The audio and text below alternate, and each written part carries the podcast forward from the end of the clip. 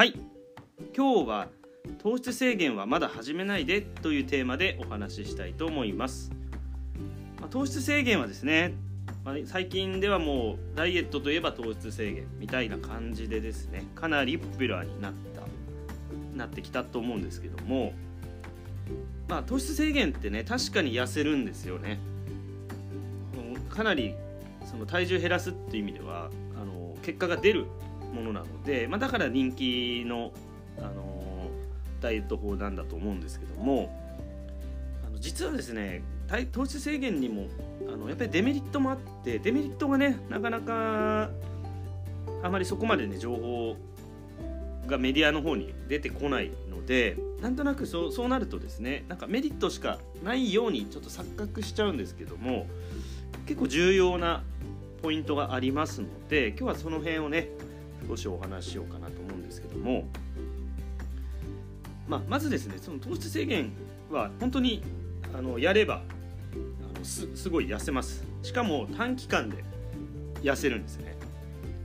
でこれはなぜかっていうと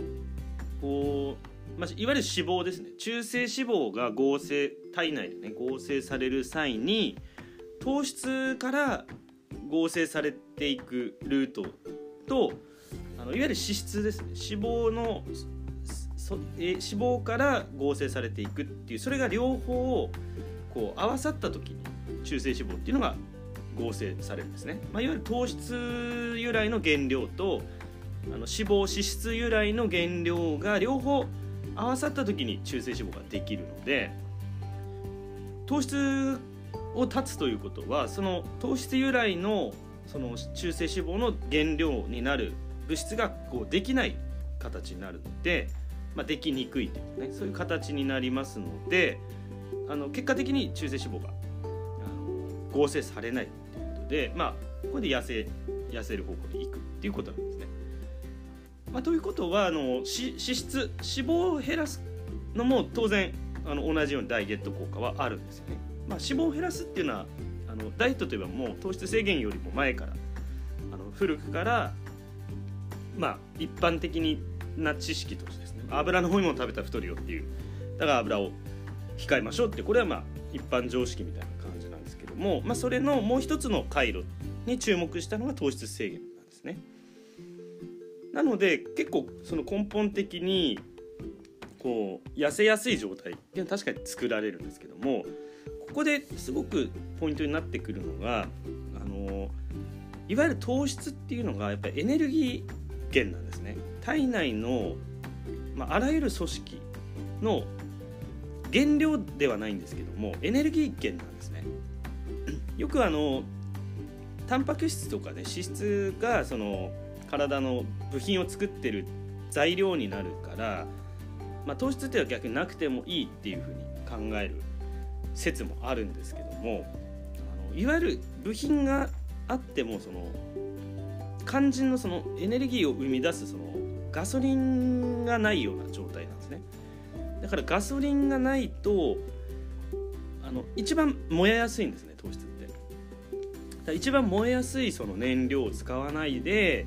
まあ、代わりのものを使って燃やすしかないっていう風になっていくっていうのが体のその反応なんですね。まあ、なんとかそれでも走れるんですけどもあの車で言えばねガソリンじゃないなんか別の何かを油とかを使って走る。確か走れるんですけどもあの効率よくその燃えてくれないものだったりするんですよねそれは。なのでその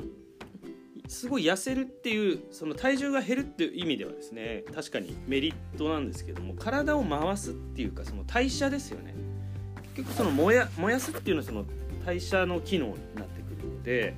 代謝っていうのが結構落ちてくるんだ体重は減るんだけど代謝がすごい下がってしまう。でこうなるとどういうことになるかっていうとあのすごい太りやすい状態ができてしまうんですね。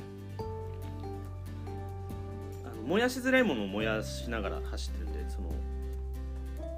代謝が低い状態なので今度じゃあその後に燃えやすいものが入ってきた時にすごいその効率よく燃えすぎてその逆にこう今までその何て言うんですかね隅々まで行き渡ってなかったところにこうグッと行き渡り出すのですごくそのあの溜め込む体質になってる状況の中でそれが起きてしまうのでまあ結果的には今度太りやすい状態にもなってしまうってことなんですよね。これが実は怖さであの目標体重ね決めてよし頑張ろうって言って、まあ、短期間でね確かに減るんですけどもその後よしやったっていう感じでまあ元のね食生活また食べたいものを食べるってやるとなぜかあのものすごいあの太っちゃうんですよ、まあ、元に戻ってしまう。もっと言えばもともとの体重よりも増えてしまうっていうこれがねあの怖くて。でこうよくあるダイエットプログラムで糖質制限メインでやってるところって結構短期間で契約期間切れたりするんですよ。でその後あの終わった後にやっぱりリバウンドして結局そこでまた戻ってくるっていう結構その何て言うかマーケティング的にはもしなんかうまくできてるなっていう思うところもあったりするんですよね。だからこの辺の見極めっていうかその本当に短期で落とさなきゃっていう方にはねもしかしたらあの使えるものかもしれないんですけどもその後にちょっとやはりそういう代償というかね太りやすい状況って出てきてしまうっていうことをあの見据えて動いていかないとあのえこんなはずじゃなかったっていうのはちょっと避けたいところですよね。まあ、ということでこれがね糖質制限のあのいわゆるデメリットの部分ですね。体重は落ちるんだけどもっていうところのもう片方のね部分になりますのでやっぱこの辺をちゃんとあの言ってくれるあの情報ってあまりないと思うので、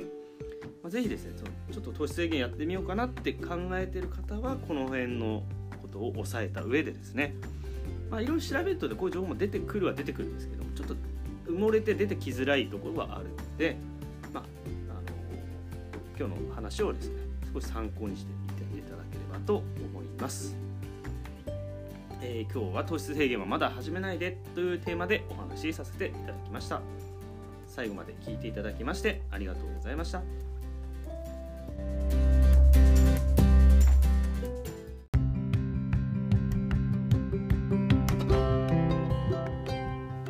このチャンネルでは